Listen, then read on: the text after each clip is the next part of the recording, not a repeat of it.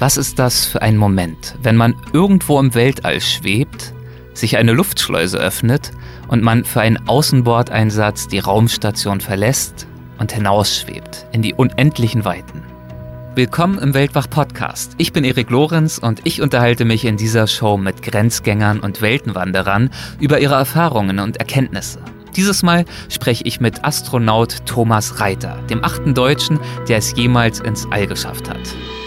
Legendäre Grenzgänger und leidenschaftliche Weltenwanderer nehmen uns mit auf ihre Streifzüge und bieten Einblicke in ferne Orte und faszinierende Kulturen. Mit offenen Augen ins Abenteuer. Das ist der Weltwach-Podcast mit Erik Lorenz.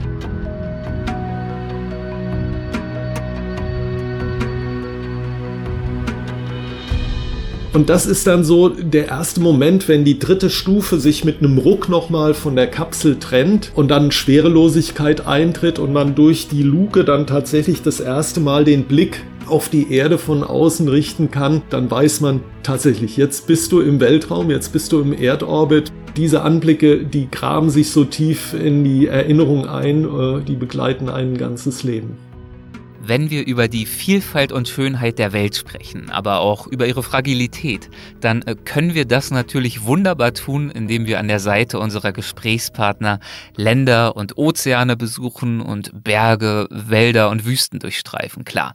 Aber ganze Kontinente in ihrer Gänze betrachten zu können, das liefert zweifellos eine ganz besondere Perspektive. Und äh, deshalb war es schon lange mein Wunsch, einmal einen Astronauten hier bei Weltwach zu begrüßen. In dieser Jubiläumsfolge, der 200. Weltwach-Episode, ist es nun endlich soweit. Mein heutiger Gast, Thomas Reiter, hat auf zwei Langzeitmissionen insgesamt 350 Tage im Weltraum verbracht. Und er ist damit einer der erfahrensten europäischen Astronauten überhaupt. Von 1995 bis 1996 gehörte er zur Langzeitbesatzung der russischen Raumstation Mir. Er war bei dieser Gelegenheit auch der erste deutsche Raumfahrer überhaupt, der einen Weltraum aus Ausstieg wagte und hat das auch gleich zweimal getan.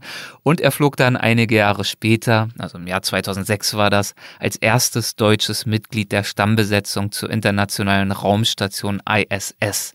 Und auf der arbeitete er und lebte er dann wiederum 166 Tage. Heute koordiniert er die internationale Zusammenarbeit für die Europäische Weltraumorganisation ESA und berät deren Generaldirektor. Bevor es losgeht mit Thomas Reiter, noch ein paar kurze Sätze anlässlich unserer 200. Folge, der ihr hiermit ja gerade lauscht. Ich möchte euch ungern mit einer öden Danksagung langweilen und doch komme ich nicht umhin, meinen tollen Gästen all dieser vielen Folgen für die Bereitschaft zu danken, ihre Erfahrungen mit uns zu teilen.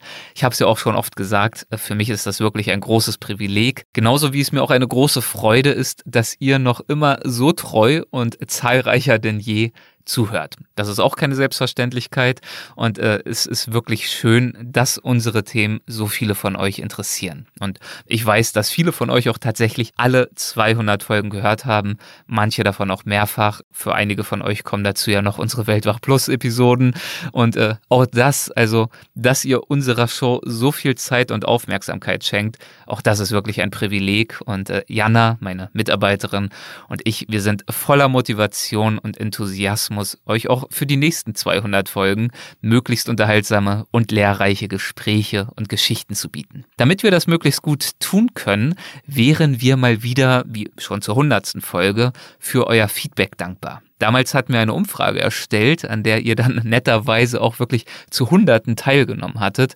Und eure Rückmeldungen, euer liebes Lob, aber auch konstruktive Kritik und Vorschläge haben wir nicht komplett, aber doch zu großen Teilen berücksichtigt. Jedenfalls so gut wir konnten. Einer eurer Gästevorschläge zum Beispiel, fällt mir gerade ein, war doch mal einen Astronauten einzuladen. Es hat nur eine Weile gedauert, zugegeben, aber immerhin hat es jetzt geklappt. Ja, und auch jetzt würden wir also von euch gern wissen, was euch besonders gut gefällt, was vielleicht auch weniger, denn für euch, für unsere Hörerinnen und Hörer machen wir das alles ja. Ihr findet die neue Umfrage auf unserer Website unter www.weltwach.de slash Umfrage. Also weltwach.de Umfrage. Das ist auch nochmal in den Shownotes verlinkt. Die Umfrage ist online so ungefähr bis Ende Juni 2021 und bis dahin verlosen wir unter allen Teilnehmerinnen und Teilnehmern drei Exemplare meines neuen Buches Weltwach mit offenen Augen ins Abenteuer, also dem Buch zum Podcast. Hier ist der erste Teil meines Gesprächs mit Astronaut Thomas Reiter. Guten Tag, Herr Reiter. Herzlich willkommen bei Weltwach. Es freut mich sehr, dass Sie mitmachen. Vielen, vielen Dank dafür. Guten Tag, Herr Lorenz. Ja, danke, ganz meinerseits.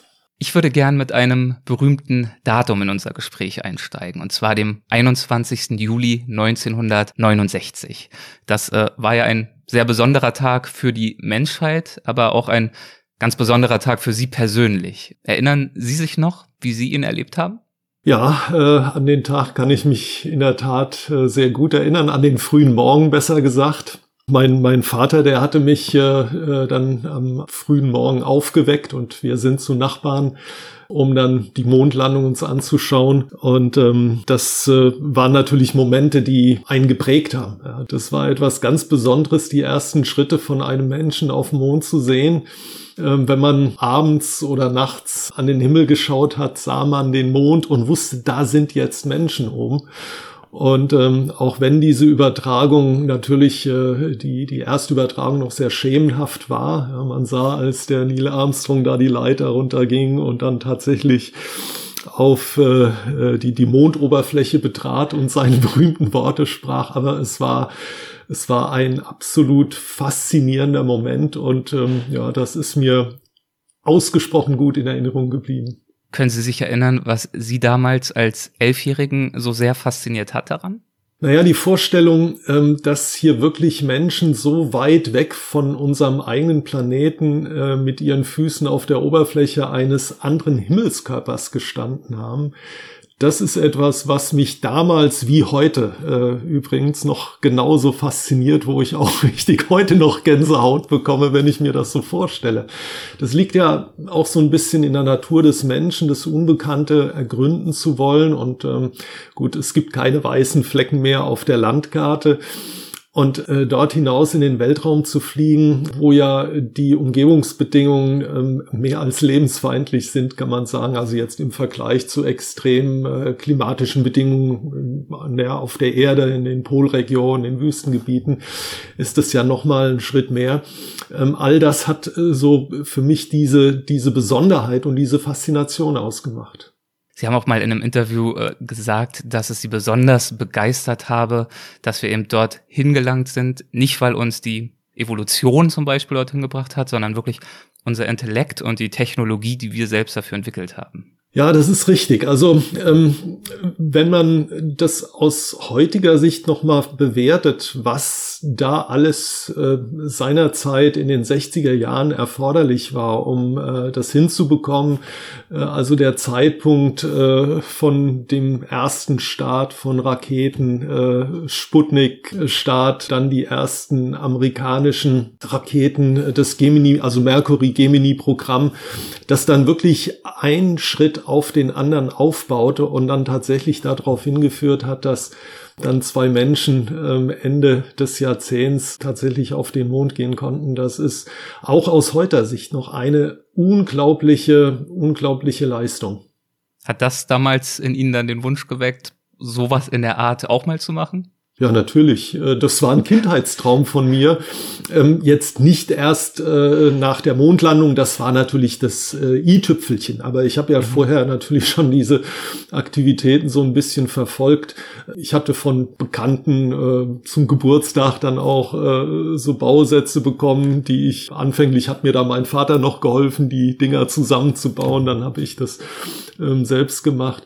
Und ich war auch von meinen Eltern so ein bisschen natürlich ähm, vorbelastet, kann man sagen, denn ähm, wir waren jedes Wochenende auf dem Segelflugplatz und mein Vater, der hat äh, sein ganzen Leben, sein ganzes Leben Segelflug als Hobby betrieben. Meine Mutter hatte das vor meiner Geburt ähm, auch gemacht, hat dann aber äh, nach meiner Geburt das nicht mehr aktiv betrieben. Aber dadurch hatte ich irgendwie auch äh, durch meine Eltern den Bezug zur dritten Dimension und die Raumfahrt war eigentlich nur dann die Erweiterung des Fliegens jenseits der Grenzen unserer Atmosphäre.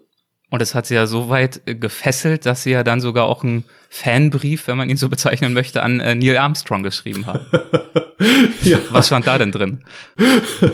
ja, das war das war in der Tat eine ganz, ganz lustige Sache. Also ich habe in dem Brief ähm, ihm natürlich und dem, dem Buzz Aldrin äh, zu dieser tollen Leistung gratuliert und geschrieben, dass ich das natürlich mit, mit größtem Interesse verfolgt habe und drum gebeten, ob die mir nicht so ein äh, Missionsemblem schicken konnten. Ich hatte natürlich nicht die Adresse von der NASA damals, sondern ich habe das an, an äh, so ein, die Redaktion von, von einem Magazin geschickt, in der Hoffnung, dass sie das weiterleiten können. Äh, der Brief Brief, äh, der äh, ist dort wahrscheinlich im Papierkorb verschwunden. Aber ich hatte mich verschrieben. Ja, ich habe da das, dieses Aber, diese zweite Stufe dieser ganzen Geschichte, die würde ich mir gerne aufheben für, okay. wenn sie auf der mir gleich sind. Ja. Ähm, denn in der Tat, es gab sozusagen noch ein, ein unerwartetes Ende dieser Geschichte. Ja, ja, genau. Ähm, ähm, wie sahen denn dann Ihre Überlegungen aus, als es äh, Zeit war, sich jenseits dieser kindlichen Euphorie für ein Studium zu entscheiden?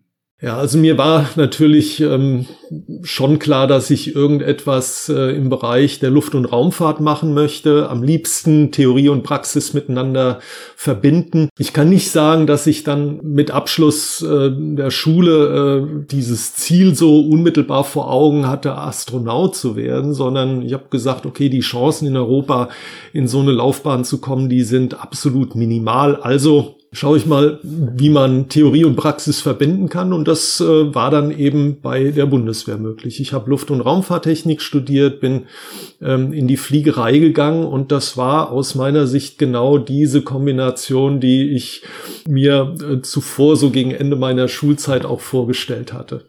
Und dann kam ja irgendwann ein folgenschwerer Tag. Ich äh, glaube, es war im Jahr ach, äh, 1986, ein Herbsttag wo sich dann ja so die Weichen stellten, dass sie ihrem Ziel dann doch schlussendlich näher kamen. Was passierte an diesem Tag?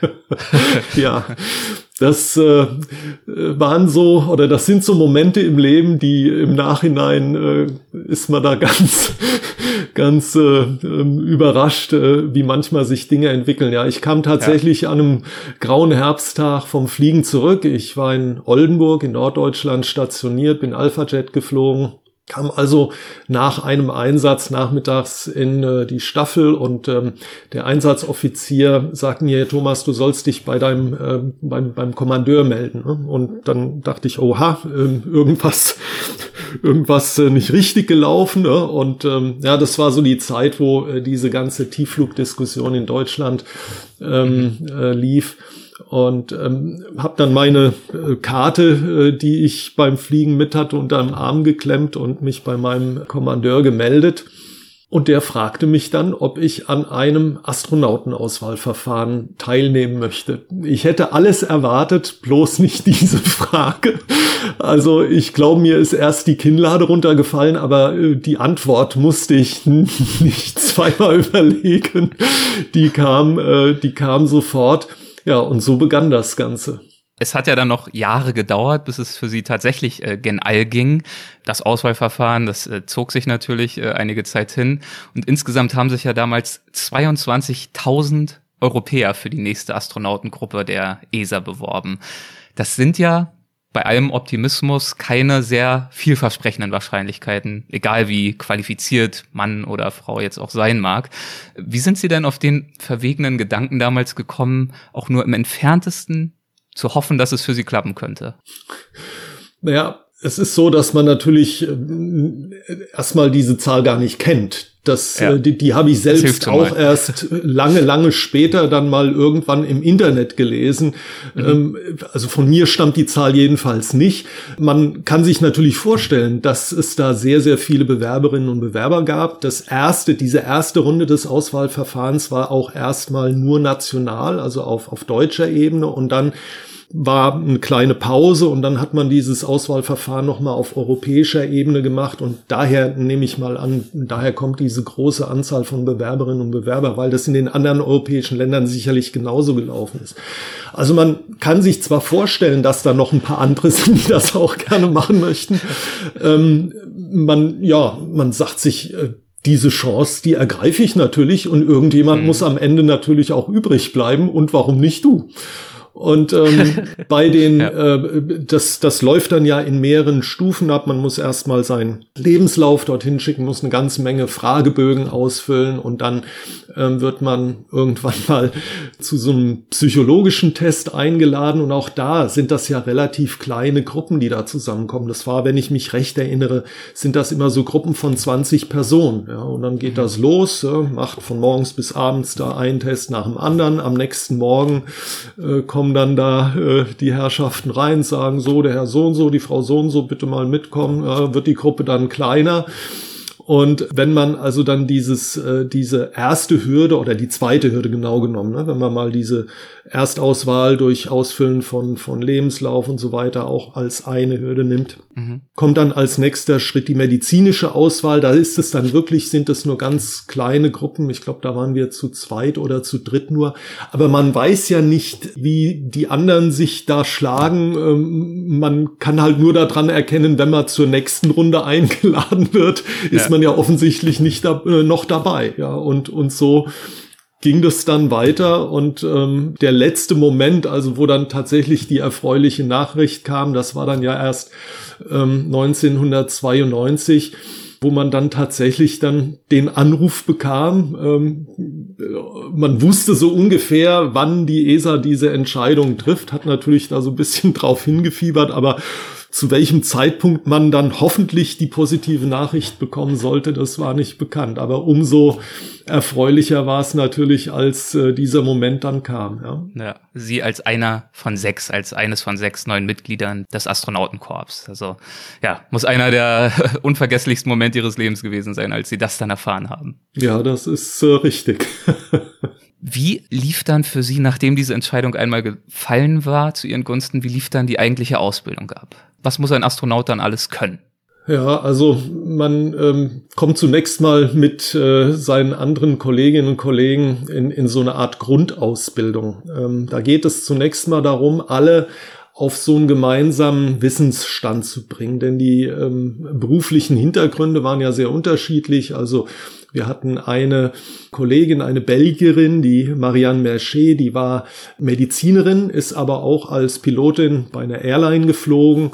Dann äh, der Christa Fuglesang, der äh, war Teilchenphysiker, ähm, Luft- und Raumfahrttechnik-Ingenieure, Flugversuchsingenieure. Also es, es war ein weites Spektrum und die muss man jetzt erstmal alle so ein bisschen auf ein Level bringen. Das heißt, die ersten Monate der Ausbildung dienen dazu, alle auf einen einheitlichen Wissensstand zu bringen. Dann äh, kommt natürlich Sprachausbildung, zumindest für diejenigen aus dieser Gruppe, die ähm, nach Russland gehen sollten. Mhm. Und ähm, da kann ich Ihnen sagen, das war sicherlich zumindest für mich eine der größten Hürden, also mhm. mich mit so technischen, naturwissenschaftlichen Themen auseinanderzusetzen. Das, das war hochinteressant und, und hat Spaß gemacht. Sprachen lernen hat jetzt nicht so zu meiner Stärke gehört. Und dann äh, begann auch bereits die Ausbildung im russischen Sternstädtchen im, äh, im Herbst. 1992 äh, sind wir dann mit der Familie nach Russland gewissermaßen umgezogen. Und dort wird man zunächst mal in die ganzen Grundlagen äh, der Bordsysteme von der Sojus-Kapsel eingewiesen. Man hat so Vorlesungen in Astromechanik und äh, solche Themen macht natürlich viel Sport, äh, klar, das gehört äh, immer mit dazu. Und dann ist als nächster Schritt die Einweisung in die, in die Raumstation, die Bordsysteme der Raumstation. Und dann beginnt gewissermaßen Stück für Stück die Ausbildung für die wissenschaftlichen Experimente, die man da durchführen soll. Da wird man also für jedes Experiment von dem entsprechenden Team ausgebildet, so ein bisschen in die Hintergründe der Forschung, die sie betreiben, eingewiesen, was ja auch sehr wichtig ist, wenn man da oben dann diese Experimente durchführt, ähm, geht es ja nicht nur drum, das einfach nur stur nach Prozedur abzuarbeiten, sondern man muss ja auch so ein bisschen darauf reagieren, was dort passiert äh, bei der Durchführung dieser Experimente. Und das ist so im Groben gesprochen der Ablauf. Und je näher dann auch tatsächlich der Starttermin kommt, desto mehr Simulationen finden dann statt. Ja, das heißt, man mhm.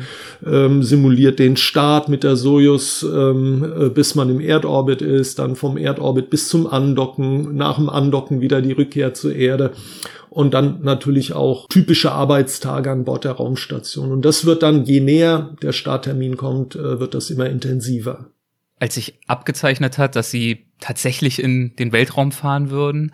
Wie hat da eigentlich ihre Frau drauf reagiert? Ja, das ähm, war natürlich auch noch mal so ein ganz wichtiger Entscheidungspunkt, denn ähm, es wurden damals immer zwei Kandidaten für eine Mission ausgebildet und dann wurde eigentlich erst ein halbes Jahr vor dem Start entschieden, wer denn äh, dann auch tatsächlich den Einsatz macht. Mhm. Man wusste natürlich vorher, auch wenn man jetzt nicht der Glückliche ist, ähm, dann hat man halt als nächstes die Gelegenheit, aber wann diese nächste Gelegenheit kommen sollte, das war zu dem Zeitpunkt natürlich nicht klar. Und da muss ich sagen, das war schon äh, eine besondere Situation, glaube ich, kann sich jeder vorstellen, dann nach dieser Ausbildung, die ja insgesamt so zweieinhalb Jahre gedauert hat, fühlt man sich dann so nah am Ziel und sagt, ja, wenn das jetzt nichts werden sollte, dann weißt du nicht, wie lange du noch warten musst. Also das war auch für die Familie natürlich, ich will nicht sagen eine Belastung, aber die haben da mitgefiebert. Ja. Mhm. Und als ich das dann erfahren habe, dass ich der Glückliche bin, habe ich das natürlich sofort meiner meiner äh, Frau äh, mitgeteilt, die da ganz glückselig war. Und ich fand das auch ganz toll. Also wir hatten oder haben auch noch heute eine ganz tolle Freundschaft mit ähm, Christa, mit meinem Kollegen, mit dem ich da zusammen für diese Mission ausgebildet wurde. Wir hatten schon zu Beginn der Ausbildung ausgemacht, weil wir wussten, es wird dann nur einer fliegen.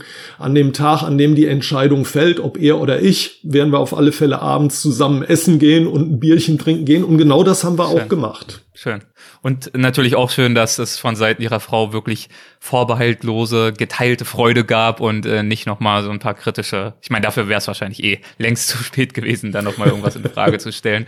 Ähm, aber sie hat sich einfach mit ihnen gefreut und hat sozusagen die Sorge, die es da vielleicht auch gegeben haben könnte, wirklich hinten angestellt. Ja, das ist richtig. Äh, ehrlich gesagt, ohne ähm, den Rückhalt in der Familie zu haben, äh, hätte ich mir das auch nicht vorstellen können. All diese äh, doch sehr intensive Ausbildung und, und was äh, eben alles damit dazugehört, ähm, äh, dann zu durchlaufen und dann so fokussiert zu sein. Ja? Da mhm. ist es schon wichtig, dass äh, die Familie mit dabei ist. Natürlich ähm, heißt es auch, man, man äh, muss die einfach auch mitnehmen, ja, und muss ihnen da auch immer Einblick geben, was man da tut, wofür das gut ist und, und auch bisschen, was die Risiken sind. Aber gut, ich war ja vorher nun in der Militärfliegerei tätig. Das ist auch nicht ganz risikolos gewesen und von daher ähm, kannte meine Frau diese Situation natürlich schon bestens. 1995 war es dann soweit und nach all dieser Zeit, die Sie auf diesen Moment hingearbeitet und hingefiebert haben, ähm, ja, stand nun also der Start bevor. Würden Sie uns in dieses Jahr einmal mitnehmen und vielleicht mal die allerletzten Tage vor dem Start beschreiben? Was läuft da noch so ab, die letzten zwei, drei, vier Tage? Was, was tut man da? Ja, man ist ja so schon ungefähr zweieinhalb Wochen vorm Start in Quarantäne. Das mhm. heißt, man, man darf nur oder man trifft nur noch ganz, ganz wenige Personen ähm, so, so direkt aus der Nähe. Klar, die äh, Familie noch. Und dann, wenn man vom russischen Sternstädtchen äh, nach Baikonur fliegt, dann ist man tatsächlich da nur noch in so einer Quarantänestation mit einigen der Ausbilder, mit den Ärzten zusammen. Ähm, also der Personenkreis, mit denen man so direkt interagiert, der wird, der wird immer kleiner und mit den anderen spricht man dann höchstens mal äh, durch so eine Glasscheibe. Und diese Zeit in, in dieser Quarantänestation, die hat dann auch so ein bisschen den Zweck, so ein bisschen sich zu sammeln, ja, Sport zu machen, und äh, sich auf das, was da vor ihm liegt, äh, vor einem liegt, vorzubereiten. Also da ist jetzt nicht mehr so intensiv Ausbildung, da macht man zwar auch noch Simulationen, da muss auch die Besatzung nochmal äh, so eine Art äh, Test äh, machen für das Rendezvous und Docking. Aber ansonsten ist man da, ähm, hat man wirklich Ruhe, um sich so ein bisschen zu sammeln. Und ich erinnere mich, gerade so an die letzten Tage vor dem Start, wenn wir dann abends ähm, auf diesem Gebäude ähm, oben auf dem Dach standen und äh, in der Dämmerung an den Himmel geschaut haben und sahen dann die Mir-Station als leuchtenden Punkt äh, über unsere Köpfe hinwegziehen. Und man hat sich vorgestellt, dass man da paar Tage später dann da oben sein wird. Das war total unwirklich, ja. Also mhm. man wusste zwar, ja, da werden wir hinfliegen, aber äh, was das alles bedeutet, konnte ich mir da gar nicht vorstellen. Also es war ein tolles Gefühl, dass die Erwartungen, die man da hat, äh, die Oberfläche dieses Planeten zu verlassen und alles, was dann abläuft, bis man dort oben ankommt, das war schon ähm, etwas, was einen, einen absolut begeistert hat. Ja, bis hin dann natürlich äh, zum Start. Sie sind dann irgendwann eingestiegen in die Kapsel und schnallen sich an, würde ich vermuten.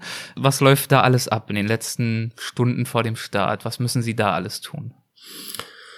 Das folgte äh, in Russland einer festgelegten Prozedur. Man äh, mhm. legt diese Druckanzüge an, die werden auf Dichtigkeit getestet. Dann hat man nochmal Gelegenheit, durch Glasscheibe mit äh, seiner Familie, mit einigen Freunden, äh, mit paar Kolleginnen, Kollegen zu sprechen, bevor man dann in den Bus einsteigt, der einen äh, zur Startrampe bringt. Dort wartet dann noch mal eine kleine Gruppe auf ein und äh, wenn man aus diesem Bus dann aussteigt und vor dieser etwa 50 Meter hohen Rakete, die also aufgetankt ist und äh, die äh, so richtig äh, faucht und zischt. Ja. Tanks sind voll mit flüssigem Sauerstoff, mit Kerosin. Man sieht diese, diese Dampfschwaden außen an der Rakete runterfallen. Das ähm, ist schon ein prickelndes Gefühl. Man geht dann die Treppe hoch, äh, steigt in so einen Lift ein, der einen äh, zur Spitze dieser Rakete bringt und dann kommt der Moment, wo dann äh, der Techniker, der diese Luke äh, dann von außen verschließt, sagt, okay, guten Flug bis, bis demnächst. Und dann, äh, dann ähm, ja, geht die Arbeit da drin los. Ja. Es ist sehr eng in der Sojus-Kapsel. Man äh, muss sich klar erstmal anschnallen. Man steigt ungefähr so ja, gut anderthalb Stunden vom, vom Zünder Haupttriebwerke ein. Dann hat man ausreichend Zeit, wirklich zu schauen, dass die Anzüge mit den äh, äh, Bordsystemen, mit den Lebenserhaltungssystemen verbunden sind. Dann sind natürlich einige, einige Prozeduren zu durchlaufen, Tests der Bordsysteme, Funkverbindungen. Und das ist eigentlich, das hält einen beschäftigt so bis, ich möchte mal sagen, so 15 Minuten äh, vom Zünden der Haupttriebwerke. Dann, dann tritt so etwas Ruhe ein, ja, und man, man kann sich richtig auf äh, diesen Moment, der dann davor einen liegt, konzentrieren. Und nochmal diverse Lebensentscheidungen hinterfragen, ein letztes Mal. ja, und dann kommt irgendwann der Schub, dann geht's los. Wie, wie brutal sind die Kräfte, die dann wirken, wenn es wirklich aufwärts geht? Ja, das äh, war natürlich so einer der Punkte, die ähm, einen unheimlich äh, beschäftigt hatten im Vorlauf. Mhm. Ne? Was mag das für ein Gefühl sein? Wie laut ist das eigentlich da drin? Also es ist, man, man hört fast nichts von diesem infernalischen Lärm, der da außen ähm, losbricht. Man hört so ein bisschen äh, dieses, diesen hohen Ton von den Turbopumpen, die den Treibstoff in die Brennkammern pumpen. Die Rakete, die vibriert so ganz leicht, aber eigentlich kaum merklich. Äh, es wird ja auch äh, beim Start äh, von der Soyuz nicht runtergezählt, so wie man das in USA beim Start der Shuttles gewohnt war, sondern man weiß, zu der Minute, zu der Sekunde ähm, hebt die Rakete ab.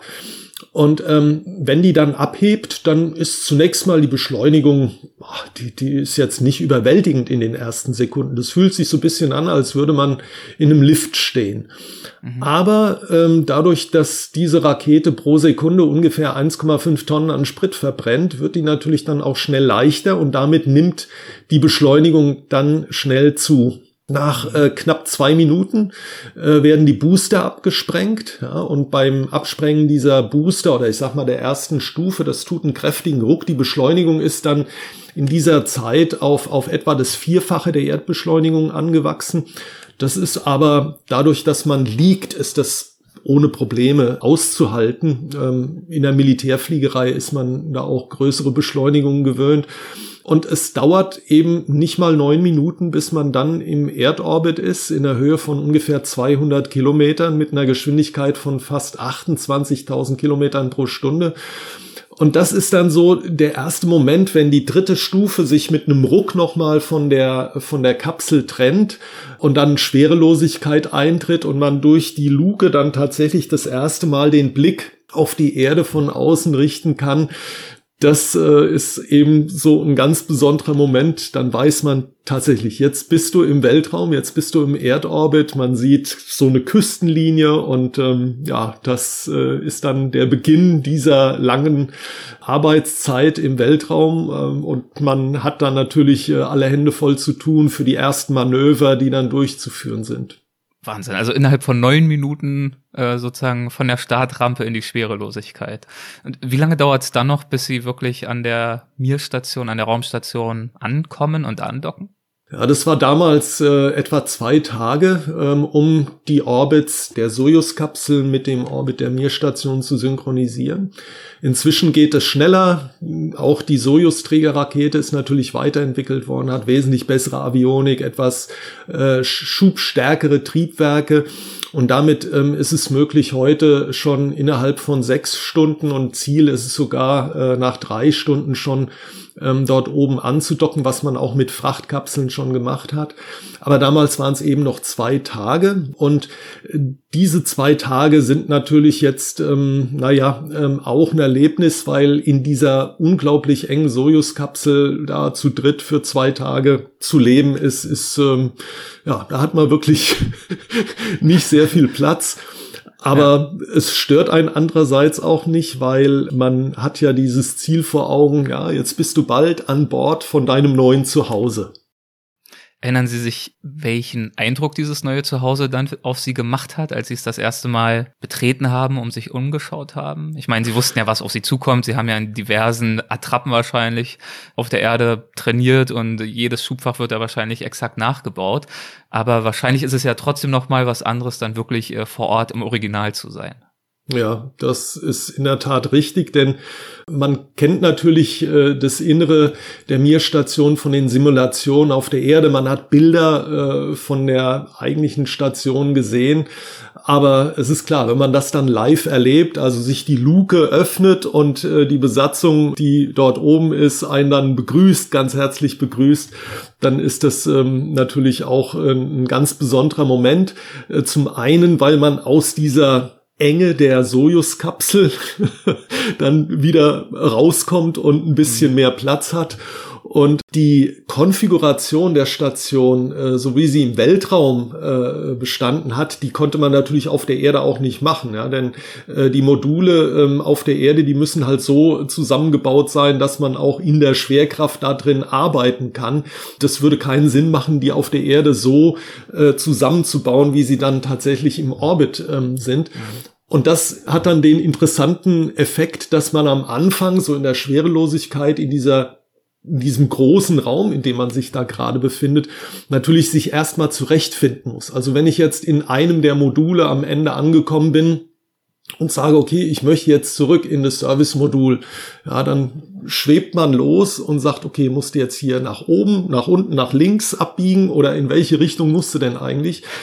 Und ja. diese Orientierung, die braucht also so ein paar Tage, bis man sich da zurechtfindet und dann geht das äh, eigentlich ohne, dass man nachdenken muss, findet man sich dort zurecht. Ich habe mir natürlich auch ein paar Videoaufnahmen angeschaut von ihrem Aufenthalt dort und äh, das erste, was mir auffällt, wenn ich mir so eine Raumstation anschaue, insbesondere auch die etwas aus heutiger Sicht die etwas älteren, ist, dass es da jetzt nicht unbedingt aussieht wie bei äh, Star Trek oder so, ähm, sondern schon eng, Schläuche, Kisten, Kabel, also da, da ist schon ordentlich was los. Ja, das ist in der Tat richtig. Ähm, auf dem Boden, ich habe ja eben davon gesprochen, dass man ähm, eigentlich so das, das Layout, ja, die, die innere Gestaltung der Station kennt man von den vielen Simulationen. Aber da ist es am Boden relativ aufgeräumt, will ich mal sagen. Wenn man dann dort hochkommt, sieht es so auf den ersten Blick alles andere als aufgeräumt aus. Man hat natürlich ein logistisches Problem. Hinter diesen Wänden, äh, kann man sagen, ist natürlich, äh, sind die Bordsysteme, Lebenserhaltungssysteme, äh, wissenschaftliche Anlagen, Bordcomputer und alles Mögliche. Und ähm, da versucht man dann irgendwelche Geräte, die über die Versorgungsraumschiffe geliefert werden, halt immer so zu platzieren, dass man sie möglichst schnell erreichen kann, dass man nicht erst lange suchen muss. Und ähm, wenn man also dann in dieses Service-Modul reinkommt, denkt man, oh Gott, ähm, wie kann man dieses, äh, dieses Durcheinander eigentlich beherrschen? Ist kein Problem, das ähm, ist nur eine Frage von ein paar Tagen, bis man weiß, wo was eigentlich untergebracht ist. Aber Sie haben recht, die Module an Bord der Mir-Station, die waren natürlich ähm, ganz anders aufgebaut, als das in weiten Teilen der ISS heute der Fall ist. Also das zum Beispiel das Modul Spectre oder das Modul äh, Quant 2. Das waren so schmale Gänge mit einem, ja, mit einer Breite von knapp einem Meter und ungefähr ein Meter 80 hoch oder ein bisschen mehr als ein Meter 80. Und da ist dann noch Ausrüstung oder Ersatzteile oder irgendwelche Geräte sind an den Wänden, an der Decke, am Boden. Also das sind wirklich teilweise so ganz enge Bereiche, durch die man da durchschweben kann. Ehrlich gesagt, wenn ich mir heute so diese Videos anschaue, dann äh, kommt mir auch wieder in Erinnerung, Mensch, das war aber ganz schön eng da oben. Äh, Im Vergleich dazu ist die ISS äh, natürlich wesentlich komfortabler. Man hat viel mehr Raum, aber Trotzdem war das ähm, eine tolle Umgebung. Man hat viel gelernt und ähm, äh, auch für die Konstruktion und für den Betrieb der internationalen Raumstation. Wie war es für Sie dann, das allererste Mal die Erde in ihrer Gänze zu sehen, in der Draufsicht und da ja über die Kontinente zu schweben? Ja, in der Höhe von 400 Kilometern sieht man natürlich noch nicht die Erde als Kugel. Ja, da müsste man mhm. ähm, ein paar tausend Kilometer weiter weg sein. Aber Sie haben recht, man kann Kontinente überschauen, also beispielsweise Europa. Äh, wenn man mhm. ähm, über Europa drüber kommt, ähm, schaut auf der einen Seite raus, man kann ungefähr noch bis zur Mitte Englands schauen, auf der anderen Seite sieht man noch den Norden von Griechenland und alles, äh, alles was dazwischen liegt. Ja. Und das ist eine unglaubliche Erfahrung. Ja. Gerade in dieser Zeit, in den 90er Jahren, ne, Europa begann zusammen zu wachsen. Ja, wir bauen das europäische Haus. Und mit diesem Blick jetzt plötzlich den Kontinent überschauen zu können, mit dem Wissen, was sich hier unten abgespielt hat, hat das natürlich äh, ganz besondere Wirkung gehabt. Andere Kontinente lassen sich ähm, nicht so überblicken. Also wenn man beispielsweise mitten über Amerika ist, über Nordamerika, sehen Sie die Küstenlinien nicht. Und selbst wenn Sie mitten über Australien sind, können Sie auch die Küstengebiete noch nicht mehr sehen. Aber es dauert halt nur paar Minuten, da sind Sie drüber geflogen. Also nur, um das mal zu verdeutlichen, wenn Sie die Küstenlinie von Portugal überfliegen bis Weißrussland, sind keine zehn Minuten. Wahnsinn. Haben Sie sich bei dieser Draufsicht dort oben, haben Sie sich jemals einsam oder verloren gefühlt bei dem bewussten Gedanken, dass Sie mit einer Handvoll Kollegen da oben waren und alle anderen Menschen eben da unten auf dieser blauen Kugel? Nein, ähm, weder einsam noch verloren. Man hat wirklich jede Sekunde, äh, die man hatte, um eben den Ausblick mal zu genießen, hat man bis zum Ende auch wirklich genossen. Es, mhm. es, der Blick nach draußen, der war nie langweilig. Gut, vielleicht, ich muss eine kleine Einschränkung machen. Es gibt ja auch mal Phasen, wo äh, der Orbit eben geht ja immer über andere Bereiche und es gab Phasen, wo man dann ähm, für lange Zeit beispielsweise über den Pazifik fliegt. Und wenn dann natürlich ein riesiges Tiefdruckgebiet da unter einem ist und man sieht nur die weißen Wolken, gut, das ist jetzt nicht so äh, furchtbar interessant. Aber äh, wirklich, das sind seltene Fälle. Also allein die Sonnenauf, die Sonnenuntergänge. Das, also man könnte, ich, man hat 16 Sonnenauf- und Sonnenuntergänge am Tag. Ja. Ein Orbit dauert 90 Minuten. Das heißt, alle 90 Minuten kann man einen Sonnenauf-, einen Sonnenuntergang beobachten, natürlich im Zeitraffer. Und das ist immer wieder ein Naturschauspiel. Je nachdem, welche welche meteorologischen Verhältnisse am Horizont herrschen, ähm, ob da Gewitterwolken sind oder das einfach nur äh, klare Luft ist. Es ist immer anders, es sind immer andere Lichteffekte, Farbeffekte, die man sieht. Und ähm, ich muss sagen, nach meiner ersten Mission, wenn man dann zurückkommt, äh, dann sagt man sich, Mensch, warum hast du, du warst ja jetzt ein halbes Jahr oben, warum hast du nicht mehr aus dem Fenster geguckt? Klar, man wird ja nicht hochgeschickt, um sich die Gegend anzuschauen und man kann das dann höchstens mal abends, bevor man sich zur Ruhe begibt oder vielleicht auch mal am Wochenende wirklich genießen. Und mit dem Wissen habe ich natürlich dann bei der zweiten, beim zweiten Einsatz an Bord der ISS versucht, so ein bisschen mehr diese Eindrücke aufzunehmen. Und es ist übrigens nicht nur der Blick auf unseren Planeten, sondern auch der Blick in die entgegengesetzte Richtung. Wenn man also auf der Nachtseite des Orbits ist und dann in den Sternenhimmel schaut, ähm, ich habe selbst noch nie so überwältigenden Sternenhimmel hier auf der Erde gesehen wie von dort oben. Keine Atmosphäre, keinen ähm, äh, Nebel oder Dunst, der das in irgendeiner Weise verdeckt. Die Sterne sind gestochen scharf. Der Begriff Milchstraße bekommt eine ganz neue Bedeutung, wenn man das von dort oben sieht. Also diese Anblicke, die graben sich so tief in die Erinnerung ein, äh, die begleiten ein ganzes Leben. Und das eben alles in der Schwerelosigkeit, haben Sie auch schon beschrieben. Ähm, gewöhnt man sich da rasch ran oder mussten Sie sich da auch ein paar Tage mit auseinandersetzen, um das wirklich zu lernen, damit zurechtzukommen? Ja, ähm, in der Tat muss man sich so ein bisschen an diese Schwerelosigkeit gewöhnen.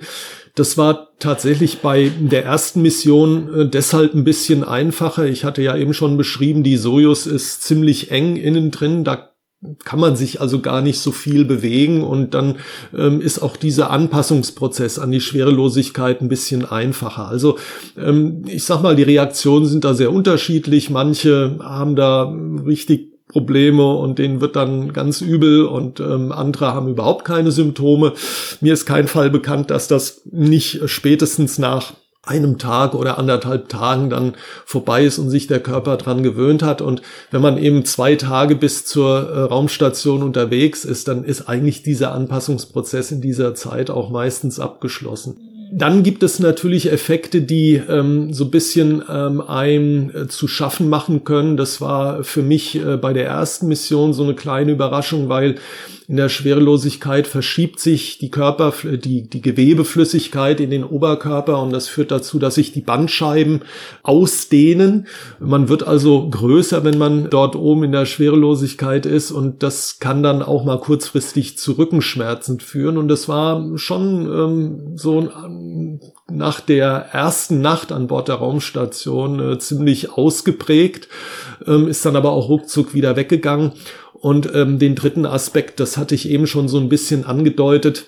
In der Schwerelosigkeit braucht man also minimale Kräfte, um sich dort weiter zu bewegen. Ja, und wenn man dort ähm, nun das erste Mal hochkommt, dann meint man, man muss sich da mit aller Kraft irgendwo abstoßen, damit man an das andere Ende des Moduls kommt. Und das ist natürlich totaler Blödsinn. Da reicht es mal eben so mit der Finger Spitze sich eben abzustupsen und dann und dann schwebt man.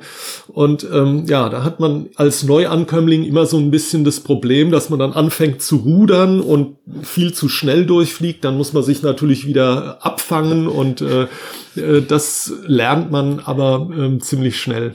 Wie hoch ist der Schwerelosigkeitsspaßfaktor? Macht das richtig Spaß oder ist das dann auch nach ein, zwei Tagen einfach der neue Normalzustand?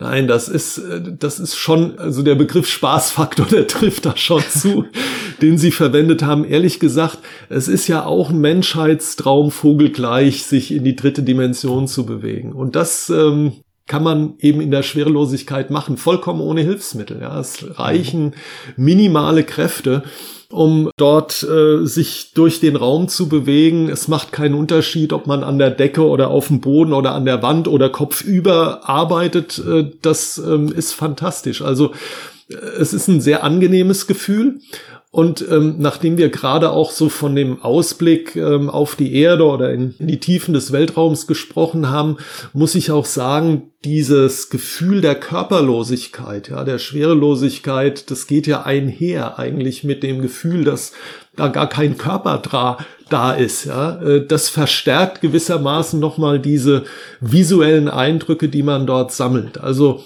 summa summarum ähm, ein tolles Erlebnis, hat aber auch seine Tücken, weil wenn man dort oben mechanische Arbeiten zu verrichten hat, äh, kann sich jeder vorstellen, dass ähm, das ist dann nicht einfach. Also wenn man mit Schraubenschlüssel, Schraubenzieher, was auch immer, mit mit einer Zange irgend, irgendwelche Wartungsarbeiten machen muss, dann müssen sie ihren Körper immer fixieren. Und da stellt man fest, man könnte eigentlich noch mindestens ein Arm mehr und ein Bein mehr gebrauchen, um sich dann irgendwie ähm, abzustützen, wenn man da eine Schraube lösen muss, die jetzt bisschen fester sitzt oder eine Schraube mit einem Schraubenzieher losdrehen möchte.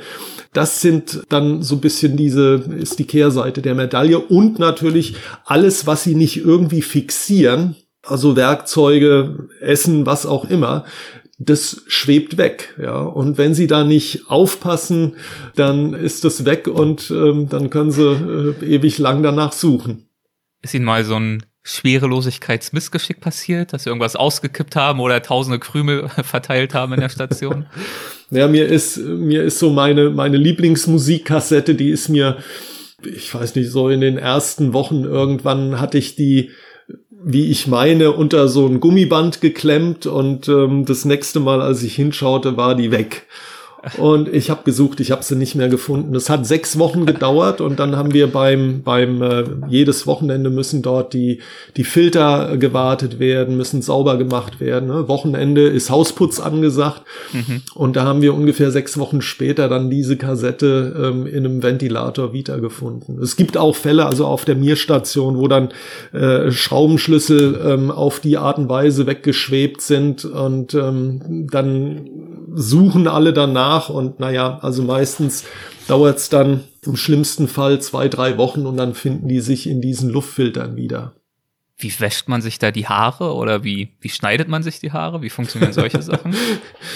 Ja, beim Haare schneiden ähm, nutzt man äh, den Staubsauger. Ja, es fällt ja nichts runter und man muss natürlich verhindern, dass diese abgeschnittenen Haare dann da in der in der äh, Stationsatmosphäre rumschweben. Deshalb hat dann immer derjenige, der äh, die Haare geschnitten bekommt von seinem Kollegen, der hält dann den Staubsauger an die Haare, damit die äh, abgesaugt werden. Okay, das heißt, es ist eine etwas kompliziertere Angelegenheit. Wahrscheinlich sind dann die, die haarlosen Astronauten da so ein bisschen im Vorteil. ja, das ist richtig. Wobei, so schnell wachsen die Haare ja nicht. Also ich ja. hab, kann mich erinnern, wir haben bei beiden Missionen, wenn man ein halbes Jahr da oben ist, da muss man also gut, vielleicht zweimal die Haare schneiden. Also das ist, das wird dann ohnehin am Wochenende gemacht. Äh, das ist okay. Und dann kam ja irgendwann noch mal plötzlich äh, der Brief ins Spiel, den sie als Kind an Neil Armstrong geschickt haben. Ja, genau, genau. Der Originalbrief, der ist wahrscheinlich nie bei Neil Armstrong angekommen, denn den hatte ich an den Verlag von einem Magazin geschickt und äh, mit der Bitte, den weiterzuleiten und ich habe da nie eine Antwort bekommen. Da ich mich allerdings als ich diesen Brief geschrieben habe, an einer Stelle verschrieben hatte, ja, und mein Vater hat den Brief dann durchgelesen, hat er gesagt, Mensch, du kannst doch nicht hier, wo du, wo du dich da verschrieben hast, das kannst du doch nicht an Neil Armstrong, den Buzz Aldrin schicken. Also du schreibst dir jetzt nochmal. Und da hat er dieses, äh, diesen ersten Brief mit dem Schreibfehler, den hat er behalten. Und meine Frau, die hatte äh, dann während der Mission mit äh, den Kollegen von der NASA mal so drüber gesprochen und ähm, da ist ja nun auch im Sternstädtchen eine ganz tolle Gemeinschaft mit den Kosmonauten und den Astronauten, deren Familien. Und irgendwie kam das dann zur Sprache äh, und dann sagte einer der amerikanischen Astronauten, ach, das ist ja lustig, Mensch, hast du, hast du irgendwie eine Kopie davon? Und dann hat sie tatsächlich eine Kopie von diesem Brief gemacht. Der ist dann über den äh, Michael Baker, äh, einer der NASA-Astronauten, tatsächlich an das Büro von dem Neil Armstrong geleitet worden. Und wir hatten im November äh, 1995 ist ein Shuttle angedockt und ähm, die waren für eine Woche waren die an Bord, hatten so ein Interface-Modul mit an die Station angedockt.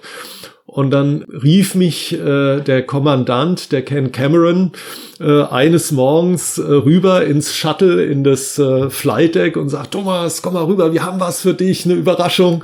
Ja, und da habe ich dann ein Fax überreicht bekommen, äh, unterschrieben von Neil Armstrong, wo er sich dann für diesen Brief, der ihn dann nach so vielen Jahren erreicht hat, äh, vielmals bedankt hat und äh, mich beglückwünscht hat, dass ich äh, jetzt eben auch es geschafft habe, in Orbit zu kommen. Und das war natürlich ein ganz, ganz äh, rührender Moment. Und äh, ja, dieses, äh, dieses Fax habe ich natürlich dann äh, mit zurückgenommen. Also der Brief ja. war lange unterwegs, bis er beantwortet hat, wurde. Hat sein Ziel erreicht schließlich. Und dann auch sie im Weltall. Wahnsinn. Tolle Geschichte.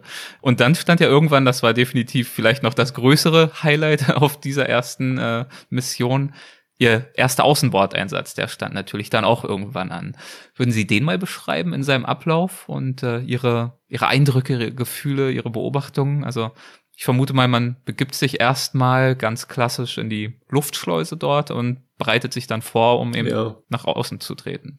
Die Durchführung solcher Außenbordeinsätze ähm, bedarf also e-, einer sehr umfangreichen Vorbereitung. Das ist nicht so, dass man morgens sagt, okay, heute steht Außenbordeinsatz auf dem mhm. Dienstplan, ähm, dann zieht man die Raumanzüge an und geht raus. Da muss also schon äh, Tage oder Wochen vorher beginnt man damit, die Station entsprechend zu konfigurieren. Die Raumanzüge müssen natürlich gewartet und vorbereitet werden. Die ganzen Werkzeuge und äh, Instrumente, die man mit rausnehmen soll, müssen vorbereitet werden. Und am Tag des Außen Außenbordeinsatzes muss man dann tatsächlich auch den eigenen Körper für den Außenbordeinsatz vorbereiten. Denn in der Raumstation, ähm, damals an Bord der Mir-Station genauso wie auf der ISS, herrscht ungefähr der gleiche Druck wie hier auf Meereshöhe. Ja, also 1013 Hektopascal plus minus. Es herrscht die gleiche, ungefähr die gleiche Zusammensetzung der Atmosphäre, also 78 Prozent Stickstoff, 20, 21 Prozent Sauerstoff, 1 Prozent Spurengase. Und wenn man jetzt in diese Raumanzüge reingeht, und dann in äh, den Weltraum raus, dann wird der Druck in dem Anzug massiv abgesenkt. Der geht in den russischen Raumanzügen auf ungefähr 40 Prozent des Drucks wie auf Meereshöhe. Allerdings in der reinen Sauerstoffatmosphäre äh, ist man da drin.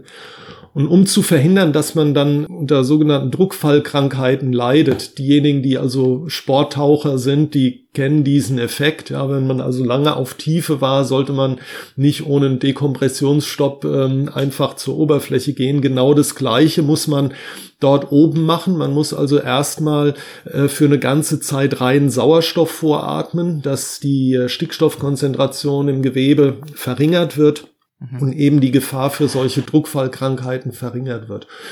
Ja, und dann ist es natürlich eine längere Prozedur, wenn man in dieser Luftschleuse drin ist. Äh, die ganzen äh, Bordsysteme der Raumanzüge müssen natürlich sehr, sehr sorgfältig ge gecheckt werden, ob alles dicht ist.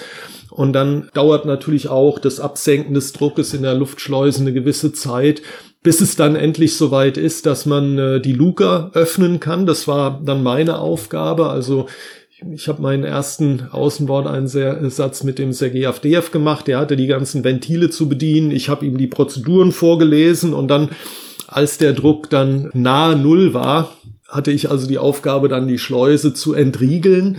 Da, die geht also jetzt nicht direkt auf, sondern die wird erstmal entriegelt, geht so einen kleinen Spalt auf, denn im Inneren dieser Luftschleuse sind immer noch so paar Luftmoleküle, die durchaus einen großen Druck auf diese, äh, auf diese Tür, äh, die einen Durchmesser von etwa einem Meter hat, ausüben. Und das Interessante ist, man sieht dann, wenn der Druck also immer weiter fällt, ähm, da bildet sich im Inneren der, der Luftschleuse so an der einen oder anderen Stelle Kondensat. Ja, also die, die Feuchtigkeit in der Luft kondensiert da. Und dann sieht man plötzlich, wie diese Kondensattropfen anfangen zu sieden, ja, weil der Siedepunkt ist eine Funktion des Luftdrucks und je niedriger der Luftdruck ist, desto niedriger ist auch der Siedepunkt. Und dann schaut man da drauf und denkt, boah, das ist ja Wahnsinn. Ja? Jetzt fängt dieses Kondensat an zu sieden. Und dann wird das von einem zur nächsten Sekunde wird das zu Eis. Ja? Ähm, dann äh, fliegen da so Eiskristalle vor einem. Ja, man entriegelt die Tür, also diese Schleusentür nach draußen, öffnet die dann und dann mit den letzten Luftmolekülen äh, werden dann diese Eiskristalle nach draußen getragen und der Blick fällt in den Weltraum, in den dunklen Weltraum. Die äh, Arbeit beginnt meistens, wenn man noch auf der Nachtseite ist und man sieht im Hintergrund die Sterne und dann das Funkeln von diesen, von diesen Eiskristallen, die dann da nach draußen schweben, das sich dann so mit diesem Sternhintergrund verbindet. Und das ähm, ist eben auch so einer dieser Anblicke, der mir nie, ähm, nie mehr aus der Erinnerung gehen wird. Das ist äh, eigentlich märchenhaft, ja. Also man, man kann es gar nicht beschreiben. Das sieht fast schon kitschig aus, ja. Aber es, mhm. es ist so faszinierend, äh, das zu sehen und man hält inne und dann sagt natürlich schon der Flugdirektor, okay Leute, lauf, los, äh, ran an die Arbeit. Mhm. Und dann geht man raus, da ist so eine Ausstiegs, wie so eine kleine Leiter, an der man sich dann mit seinen Sicherungsseilen festmacht. Und dann habe ich mich rumgedreht und ähm, sollte dann die äh, ganze Ausrüstung, die wir für die Arbeiten draußen gebraucht hat, entgegennehmen. Und dann kam so der nächste Moment, wo der Atem stockt, weil dann sah ich zum ersten Mal gewissermaßen von außen die Raumstation vor dem Horizont der aufgehenden Sonne. Ja, also das sind so Momente, die, die lassen sich unheimlich schwer in Worte fassen. Und man bedauert es, dass man nicht ein bisschen mehr Zeit hat, einfach diese Momente zu genießen und, und in sich aufzusaugen. Aber auch hier, ja, man hat äh, ein langes Arbeitsprogramm und dann geht's eben los. Hat ungefähr sechs Stunden Zeit, um diese ganzen Aufgaben zu verrichten.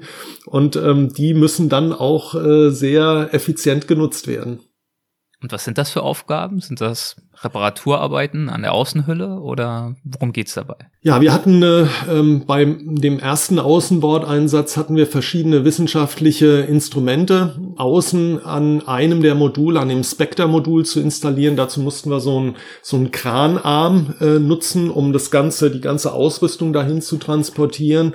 Wartungsarbeiten bei meinem äh, Außenbordeinsatz an Bord der äh, Mir äh, der der internationalen Raumstation haben wir beispielsweise einen Computer aus ausgetauscht, der war ausgefallen.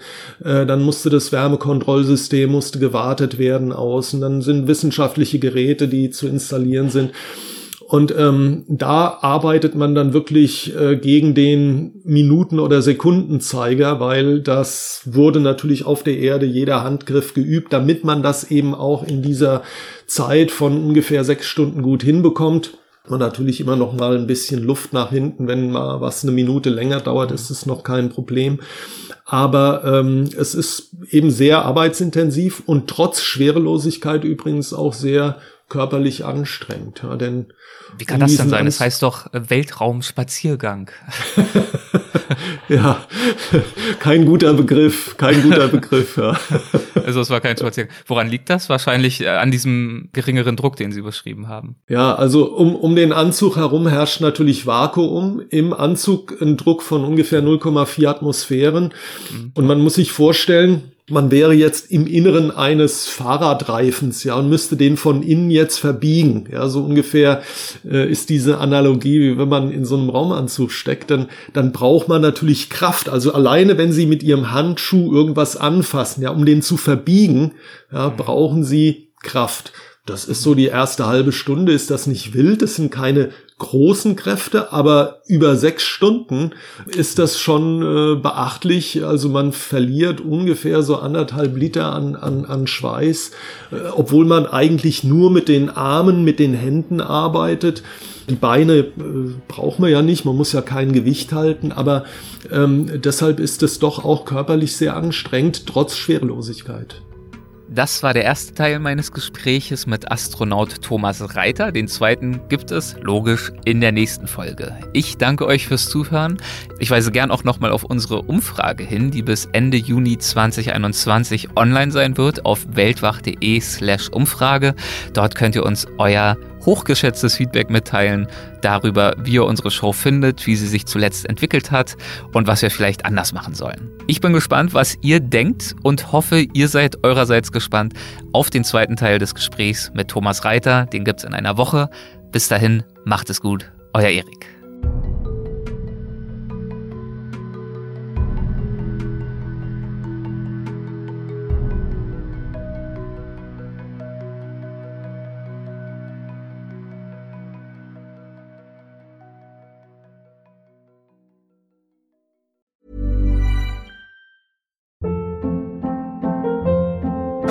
Hold up. What was that? Boring. No flavor. That was as bad as those leftovers you ate all week. Kiki Palmer here, and it's time to say hello to something fresh and guilt-free. Hello Fresh. Jazz up dinner with pecan-crusted chicken or garlic butter shrimp scampi. Now that's music to my mouth. Hello Fresh. Let's get this dinner party started. Discover all the delicious possibilities at hellofresh.com.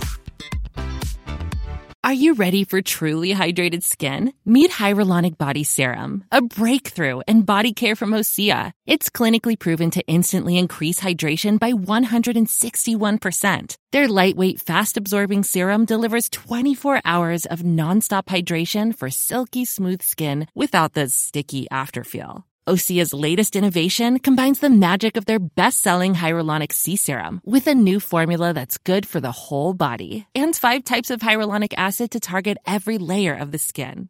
Osea is a women-founded, women-led brand that's been crafting seaweed-powered products for nearly 30 years. The best part? Everything Osea makes is clean, vegan, cruelty-free, and climate-neutral certified, so you never have to choose between your values and your best skin. Treat your skin to clean, vegan skincare from Osea. Get 10% off your first order site-wide with code SUMMER at OseaMalibu.com. That's O-S-E-A Malibu.com code SUMMER.